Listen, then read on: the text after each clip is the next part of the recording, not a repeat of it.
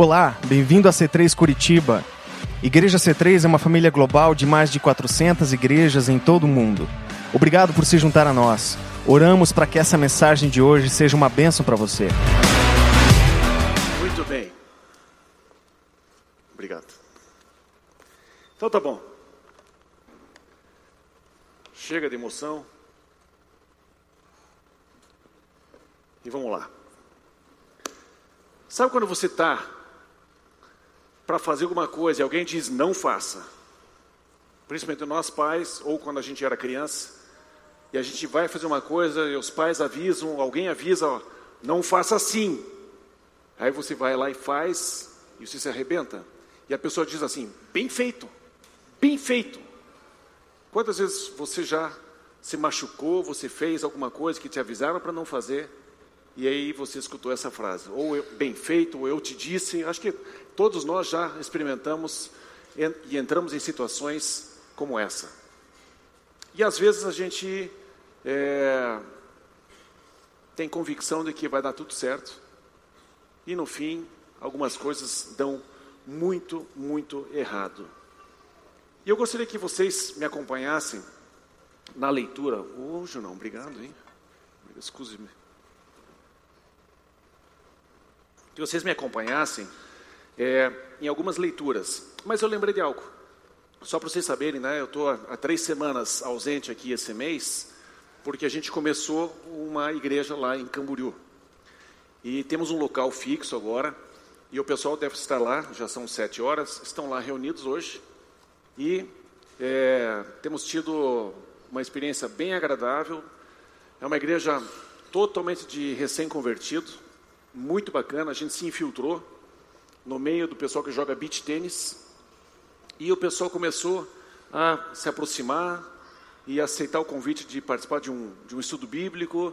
E hoje nós temos uma igreja que começou lá.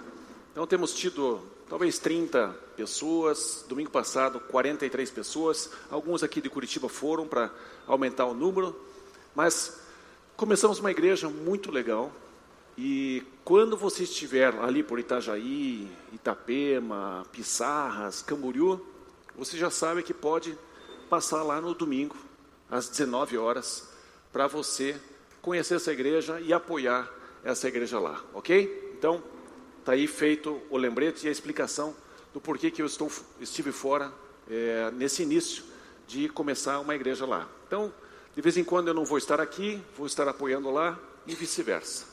Tá joia? Mas deixa eu ler para você algo que Deus colocou no meu coração. E está escrito em Lucas 13, versículos 1 a 9. E essa história é muito interessante, porque a gente tem a tendência de achar que as coisas que acontecem conosco ou com os outros é consequência de alguma coisa que a pessoa fez.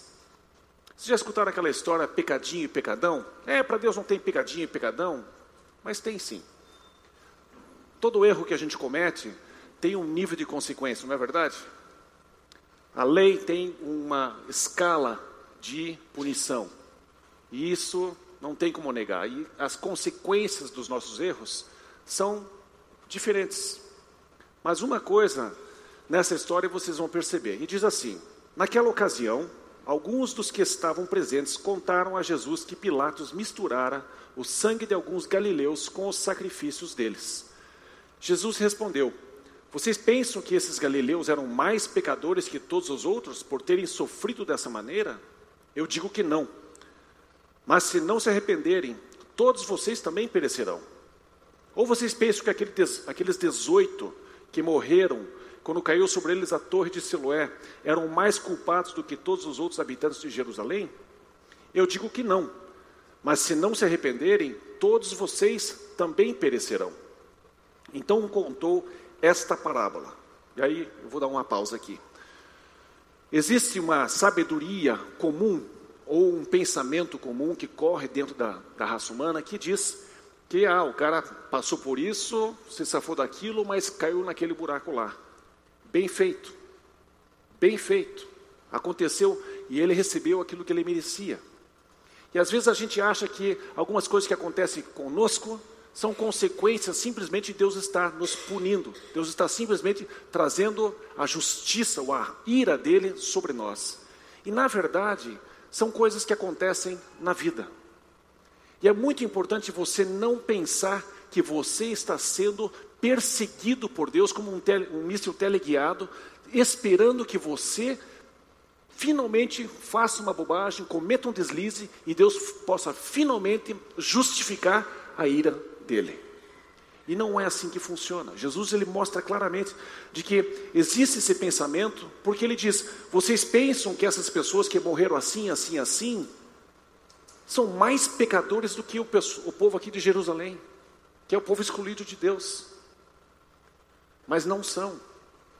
E eu digo para vocês, se vocês não se arrependerem, agora eu falo isso para mim, se vocês não se arrependerem, vocês também perecerão. E Jesus, só Ele pode falar uma coisa dessa, porque se eu chegasse para você e qualquer um de nós falássemos assim, nós ficaríamos um pouco, né? Que é isso? Quem é você para falar isso? Mas Jesus pode falar. E existia e existe esse pensamento em nosso meio hoje. E nós pensamos que Deus está só procurando uma oportunidade para fuzilar você e eu. E Jesus então ele traz uma história para nos ensinar o que realmente é importante, como que realmente Deus trabalha, como é que Deus pensa. Deus sim, ele leva a sério o nosso comportamento. Ele, a terra toda é dele. Você nasceu porque ele quis. Você não nasceu por acaso, esse planeta não existe por acaso, pertence a alguém. E Jesus disse o seguinte: através de uma historinha, através de uma parábola. Um homem tinha uma figueira plantada em sua vinha. Foi procurar fruto nela e não achou nenhum.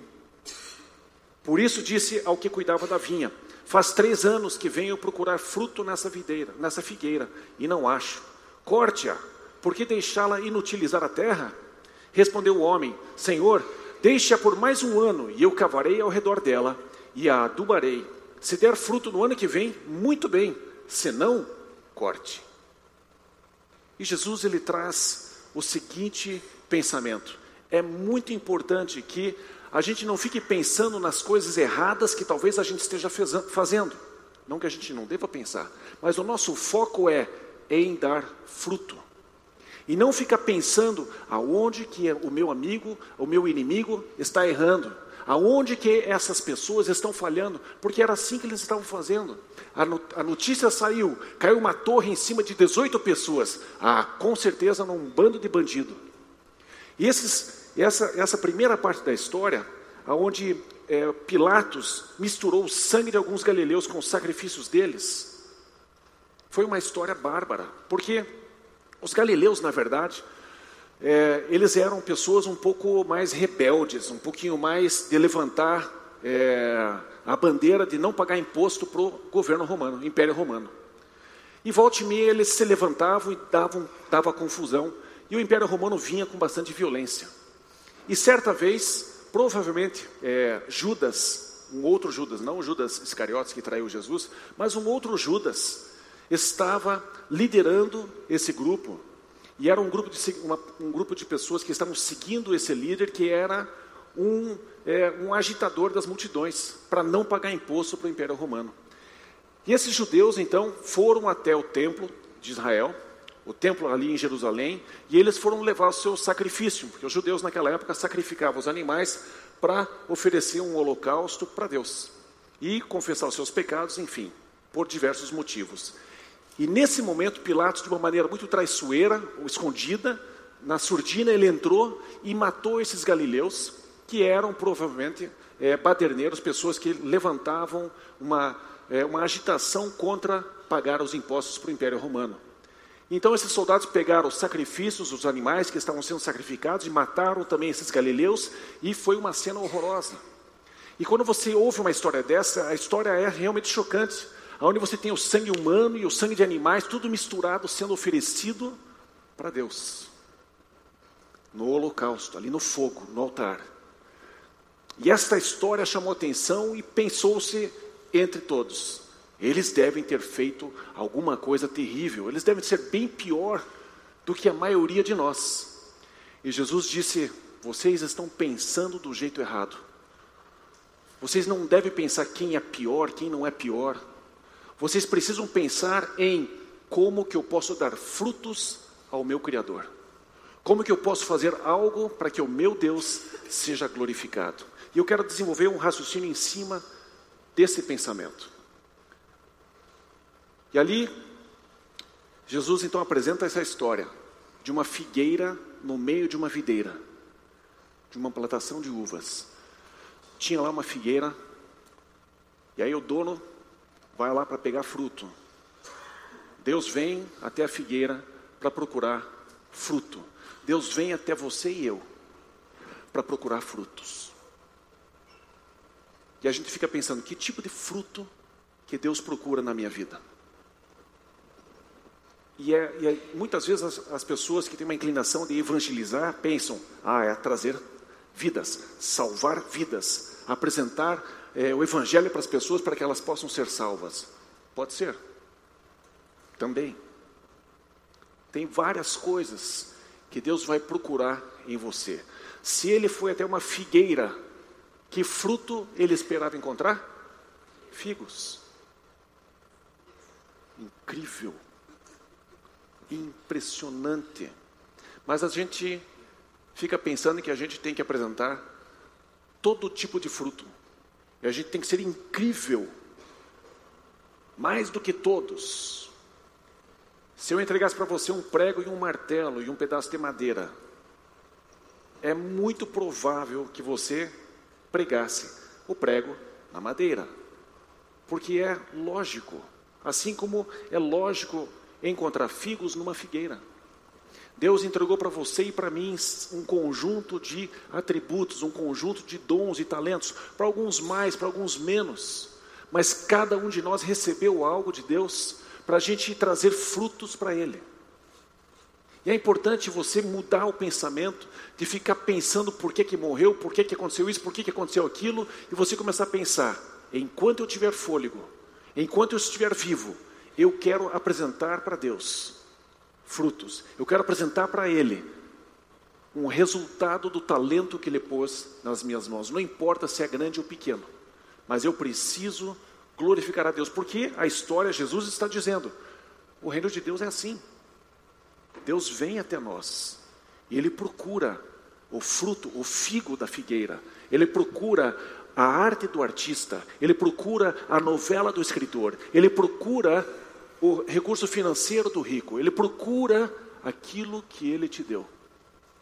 Ele procura conselho do sábio. Ele procura a misericórdia daqueles que receberam misericórdia. E é importante você olhar para você mesmo. Vocês lembram da, da, da Winehouse, da artista? Lembram dela? Amy Winehouse. Quanta gente, ela morreu cedo, né? Novinha nova, viciada, querendo sair do vício, desesperada para sair do vício, e as pessoas mais próximas, diz as reportagens, não ajudaram, pelo contrário, puxaram ela para baixo. E quando ela morreu, muita gente disse o seguinte: que desperdício, que talento desperdiçado. E na verdade, isso deve ser um wake-up call, é um despertar dentro de você e de mim, e perguntar: e eu? O que é que eu estou desperdiçando? Porque ela não é diferente de você nem de mim. O que é que você está desperdiçando? Qual o talento, por menor que seja, que você não está deixando trazer um fruto para Deus? Jesus, ainda em outra passagem, em João 12, 24, diz assim: Digo verdadeiramente que, se o grão de trigo não cair na terra e não morrer, continuará ele só. Mas se morrer, dará muito fruto. Como é importante eu morrer para mim mesmo. Como é importante eu morrer para os meus sonhos. Como é importante eu morrer para as minhas vontades. Como é importante eu morrer para aquilo que eu almejo. Como é importante eu morrer para aquilo que eu quero que os outros pensem a meu respeito. Como é importante eu morrer porque em eu morrendo, porque Deus resiste ao soberbo, em eu me entregando, em eu morrendo, assim como Jesus morreu, e bilhões de pessoas hoje, bilhões de pessoas hoje, fora o passado, bilhões entregaram a sua vida para Jesus. E tem hoje a salvação, tem hoje a vida eterna, porque uma pessoa, um grão de trigo, morreu e deu muito fruto. E Jesus, ele ensina para você e para mim, história após história, como é importante você e eu morrermos. Quando a gente foi batizado nas águas, a gente morre simbolicamente para a nossa vida passada, para nossa vida, nosso estilo de vida, para o nosso egoísmo, seja lá o que for, e a gente ressuscita para uma nova vida, para viver por Jesus, em Jesus, para Ele, através dele. É importante você perceber que o reino de Deus, ele gira em torno, não fica pensando que tipo de pecado, que tipo de consequência, que tipo disso. Jesus já pagou por tudo isso. Agora é a hora da gente se esforçar e nos concentrarmos naquilo que a mensagem de Jesus traz, que é uma mensagem de esperança, uma mensagem de, de sacudir quem nós somos e de dizer: Eu quero o fruto do talento que eu fiz chegar até você. Nenhum de nós, antes de nascer, disse: Bom, eu quero ser assim, eu quero ser é, 1,70m, com olhos é, esmeralda, com 13 bilhões na conta, e eu quero é, ser um filântropo. Eu...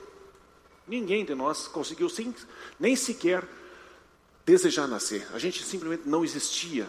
Nós não temos mérito algum de ser quem nós somos. Nós temos sim a responsabilidade de fazer com que venha à tona quem nós somos.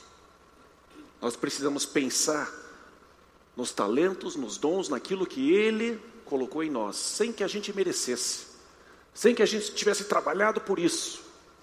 Deus fez com que isso chegasse até você de uma maneira gratuita.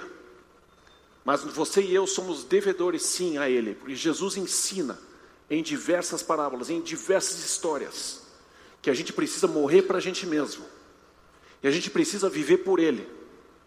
E a gente precisa apresentar frutos que são alinhadas com aquilo que nós somos. Deus não vai pegar figo da, da videira, não vai pegar uva da figueira.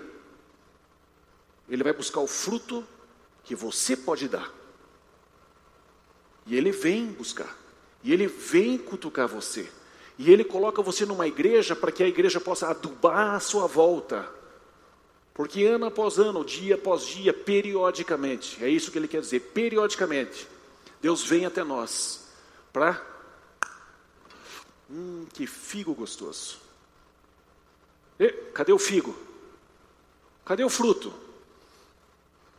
Deus não quer isso, gente. E eu posso falar isso tranquilamente para você, porque não sou eu que estou falando. Jesus traz essa história. E Jesus digo, diz: Digo verdadeiramente, preste atenção no que eu digo. Se o grão de trigo não morrer, não cair na terra e morrer, ele vai ficar sozinho. A gente morre e a gente não leva nada, e simplesmente a, no a nossa vida sobre a terra foi infrutífera. Agora eu te digo uma coisa: quando você é, começa a pensar sobre uma árvore, sobre uma, uma videira, uma figueira, ela, ela não se esforça em fazer o figo nascer. Ela não faz isso. O que uma figueira faz, uma videira faz, é se esforçar para procurar água e procurar a luz do sol. As raízes dessas árvores se desviam de rochas e procuram os espaços mais eh, apertados que existam para ela poder ir em direção até a água. Os galhos vão até os lugares mais longínquos possíveis para alcançar a luz do sol. E é assim que você e eu temos que fazer. A gente precisa se aproximar de Deus e se aproximar com sede da água que Ele tem, sede da palavra que Ele tem. E eu sei que a gente tem um, um monte de, de coisas na Bíblia que a gente acha que é um absurdo acreditar. Mas, gente, é impossível viver com Deus sem acreditar no impossível. O próprio fato de você pensar em Deus existir exige fé. E se você deu um passo em direção a Deus, você precisa continuar dando passos em direção a crer naquilo que está escrito. Como eu já disse uma vez, se por acaso você acha difícil acreditar que Jonas foi engolido por uma baleia ou por um grande peixe, eu te pergunto, você seria capaz de acreditar que Jonas engoliu um grande peixe? Se estivesse escrito? Porque as coisas que estão escritas aqui são loucura para razão humana. E Deus faz assim de propósito para fazer com que aqueles que se acham sábios sejam considerados loucos aos olhos de Deus. É necessário você abrir mão daquilo que você acha que é 100% verdade. Você precisa estar disposto a ouvir as loucuras do reino de Deus para você se relacionar com Ele. É necessário você confiar no que Ele disse. Mas a opção é sua, a opção é minha, de caminhar nessa direção. Mas eu digo para você: o fruto do talento que Deus te deu, para Ele vir comer, você vai precisar fazer com que as suas raízes busquem pela palavra dEle. Se é de madrugada, se é de noite antes de dormir, você precisa se esforçar em entrar em contato com a palavra de Deus. Da mesma forma, a revelação que vem do alto, o sol, as árvores, os galhos buscam pela luz. De uma maneira análoga, eu quero que você pense sobre isso. O fruto, você não pode fazer força para ele nascer. Você precisa fazer força para achar a água e a luz. É isso que você precisa fazer como uma árvore que Deus plantou, que tem frutos para serem entregues. Nós não podemos viver sobre a terra sem pagar o aluguel do fruto, do talento que você recebeu. Essa terra não é sua. Esse ar que você respira não foi você que criou. Alguém fez isso por você. E Ele quer andar junto com você. E Ele busca em você e em mim esse tipo de vida. Uma vida que gera frutos. E cada um de nós precisa saber, e cada um de nós sabe a pequena qualidade ou a grande qualidade que ela tem. Cada um de nós sabe. E aqui eu quero dizer para vocês, para encerrar, Romanos 12, versículos 1, 6 a 8. Portanto, irmãos, rogo pelas misericórdias de Deus, como Paulo está, Deus tenha misericórdia, Deus tenha misericórdia, ajuda o meu povo, que se ofereçam em sacrifício vivo, que você se ofereça em sacrifício vivo. Deus quer você vivo. Poxa, mas agora está sendo contraditório, eu não tenho que morrer? né? são analogias. Pense sobre essa analogia. Que se ofereçam em sacrifício vivo, santo e agradável a Deus. Este é o culto racional de vocês. É importante eu chegar diante de Deus com consciência da vida, consciência da finitude da vida, consciência da eternidade que vem. Eu preciso ter essa consciência, saber que eu nasci e eu tenho algumas qualidades, algumas coisas nas minhas mãos, que podem estar gerando coisas só para mim, só para minha família, mas talvez esteja na hora de eu sacrificar e morrer para mim mesmo, e como um sacrifício vivo, não simplesmente, ah, então tá bom, então eu não posso fazer nada para mim, então eu não faço mais nada. Não, como um sacrifício vivo, você se aproxima de Deus com tudo aquilo que você é com tudo aquilo que você tem, com todos os teus talentos, com toda a sua inteligência, com tudo aquilo que Deus permitiu chegar até você. Devemos fazer assim. E Paulo orienta o seguinte: temos diferentes dons, de acordo com a graça. Se é graça, gente, não é mérito. Você não merece ser assim. Deus olhou para você e, oh, bonitinha, vou te dar isso. Mas eu não fiz nada. Eu sei, é de graça. É um presente. Você recebeu algo de graça. Deus te deu. De acordo com a graça que nos foi dada. Se alguém tem o dom de profetizar, use-o na proporção da sua fé. Se o seu dom é servir, sirva. Se é ensinar, ensine. Viu como é simples? Cada um de nós tem uma área que a gente sabe que sabe fluir de um modo mais tranquilo, mais natural, o fruto sai. Alguém aborda você, sai misericórdia, sai um ensinamento, sai um recurso financeiro, sai um tapinha nas costas, sai um sorriso. Naturalmente sai. Sai uma disciplina, que às vezes também é importante. Se é dar ânimo, que assim faça. Se é contribuir, que contribua generosamente. Não assim, vou dar assim, vou dar cincão só. É, vai dar gordo. Quem tem esse dom, gente, chega no, no restaurante e a, a gorjeta é 10%, o cara dá 12%, dá 15%, dá 20%. O cara dá. E ainda olha nos olhos do, do garçom, da garçonete e fala: Deus te abençoe. Gente, use o dom que Deus te deu. Seja generoso. Não seja mesquinho. Contribua generosamente. Se é exercer liderança, que a exerça com zelo. Se é mostrar misericórdia, que o faça com alegria. Ah, eu vou ter que aguentar de novo você fazendo esse negócio errado. Ah, não, faça com alegria. Puxa a pessoa, ajude a pessoa. Se esse é o teu dom, nem todo mundo tem esse dom. Mas alguns de nós temos. E Deus vai chegar em você e vai procurar esse figo. Porque é você que tem isso. Não adianta você olhar para o outro e esperar que o outro faça aquilo que está em você.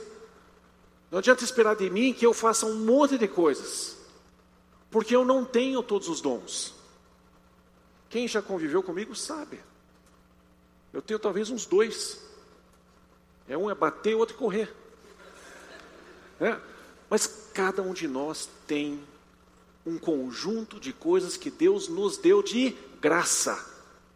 E ele vem e procura Cadê meu figo? Cadê meu figo? Cadê meu figo?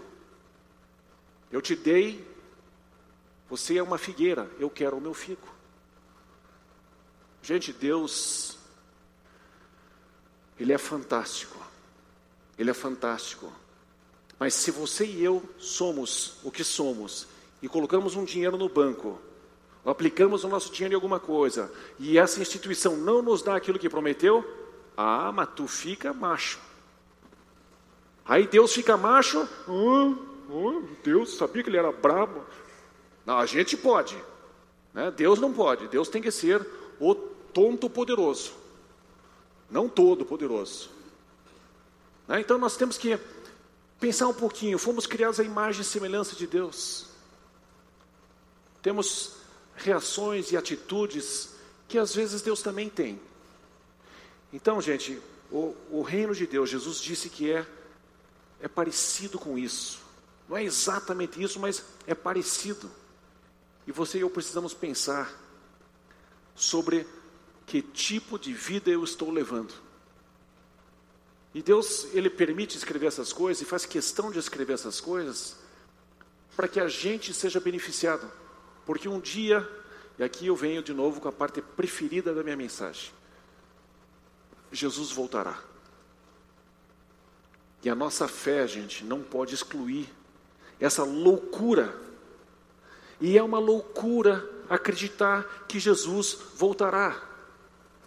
Mas nós somos loucos. Nós somos loucos o suficiente para crer nisso. Só que nós somos loucos o suficiente, mas é fácil crer numa coisa que eu não preciso provar. É fácil eu dizer, eu creio que Jesus voltará. Muito fácil. Agora, aqui, agora, fazer aquilo que nós fomos chamados para fazer, não é tão simples. E aqui eu quero mexer um pouquinho, e com isso eu vou encerrar. Quero mexer um pouquinho com a nossa, com a nossa fé, ou com a falta de fé, ou com o desejo de ter fé. E tudo gira em torno de Jesus. Jesus é, era e voltará. Ele disse isso. E eu acho que pela lógica é importante a gente pensar um pouco também.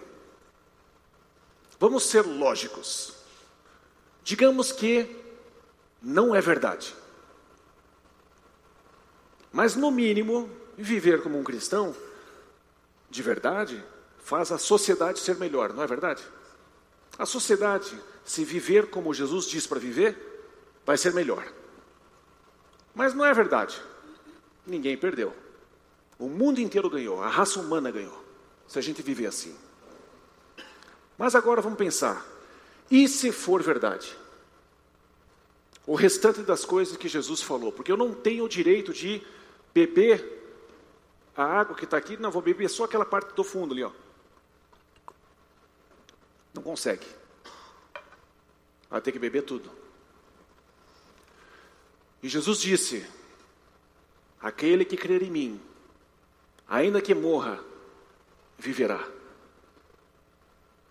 E se morrer, no último dia eu o ressuscitarei. Quantas e quantas e quantas vezes Jesus disse isso?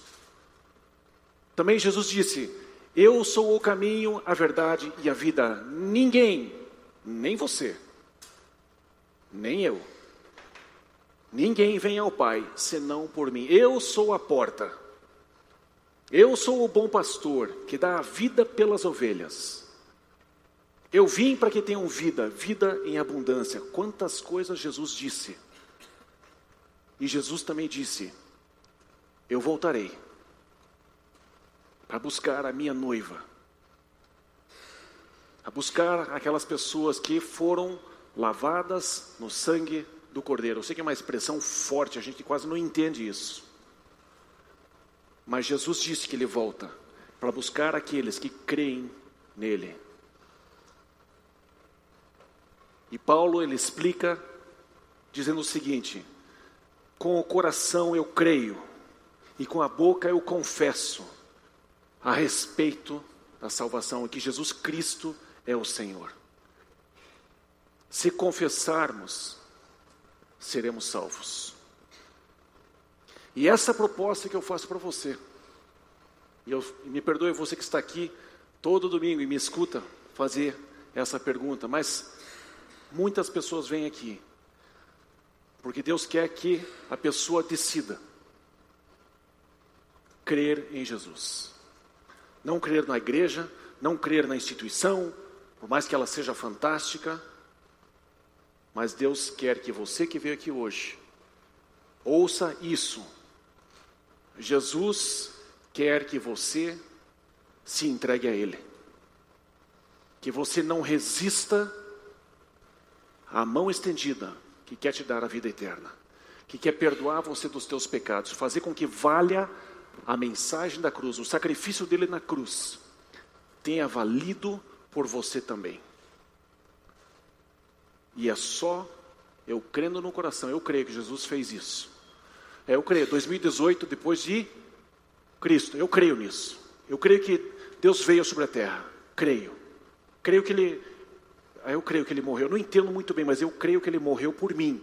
Porque eu tenho pecados. Eu já menti, eu já roubei, já matei, já adulterei, já fiz isso, já fiz aquilo. Eu sou pecador.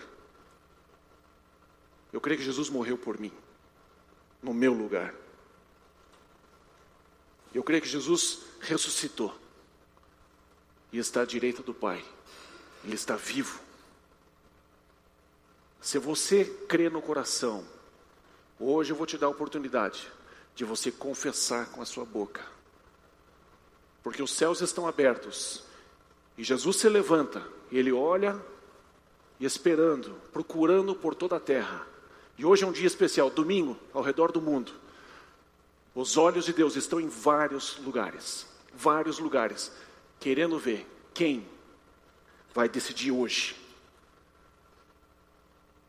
Quem vai decidir hoje?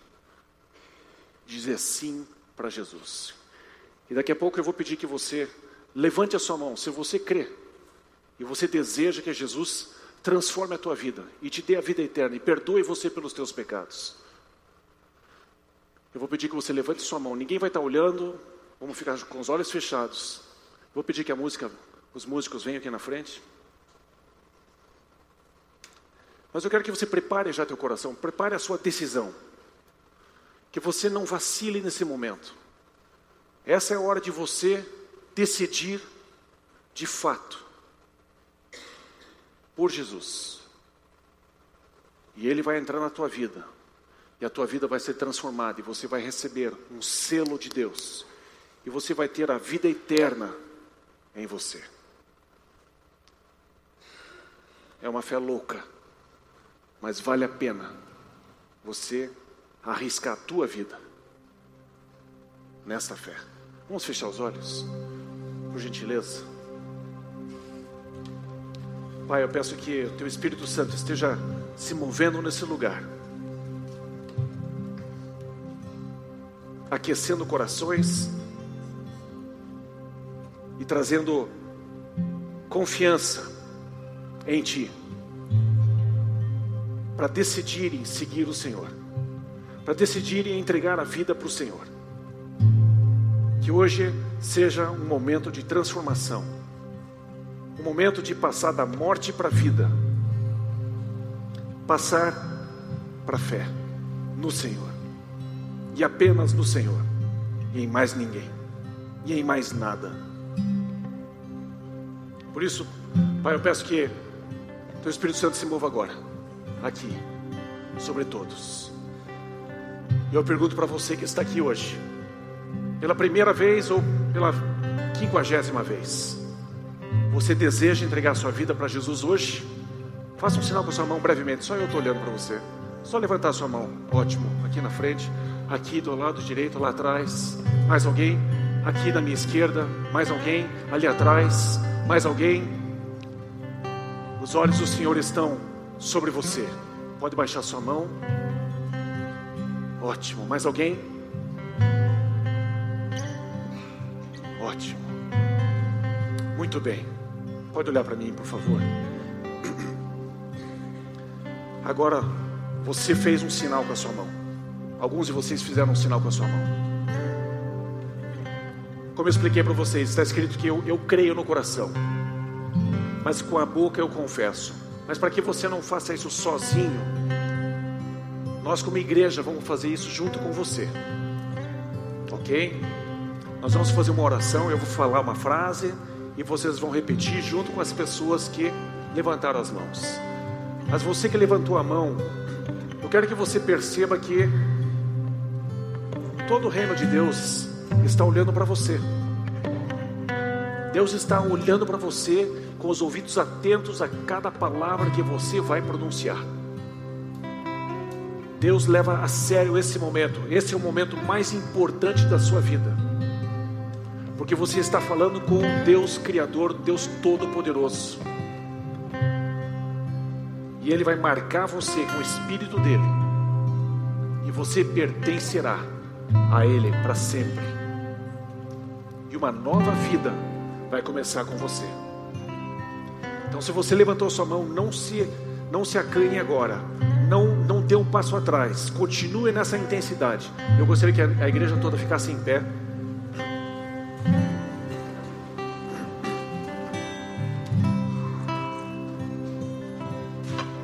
E nós vamos orar com você que levantou a mão.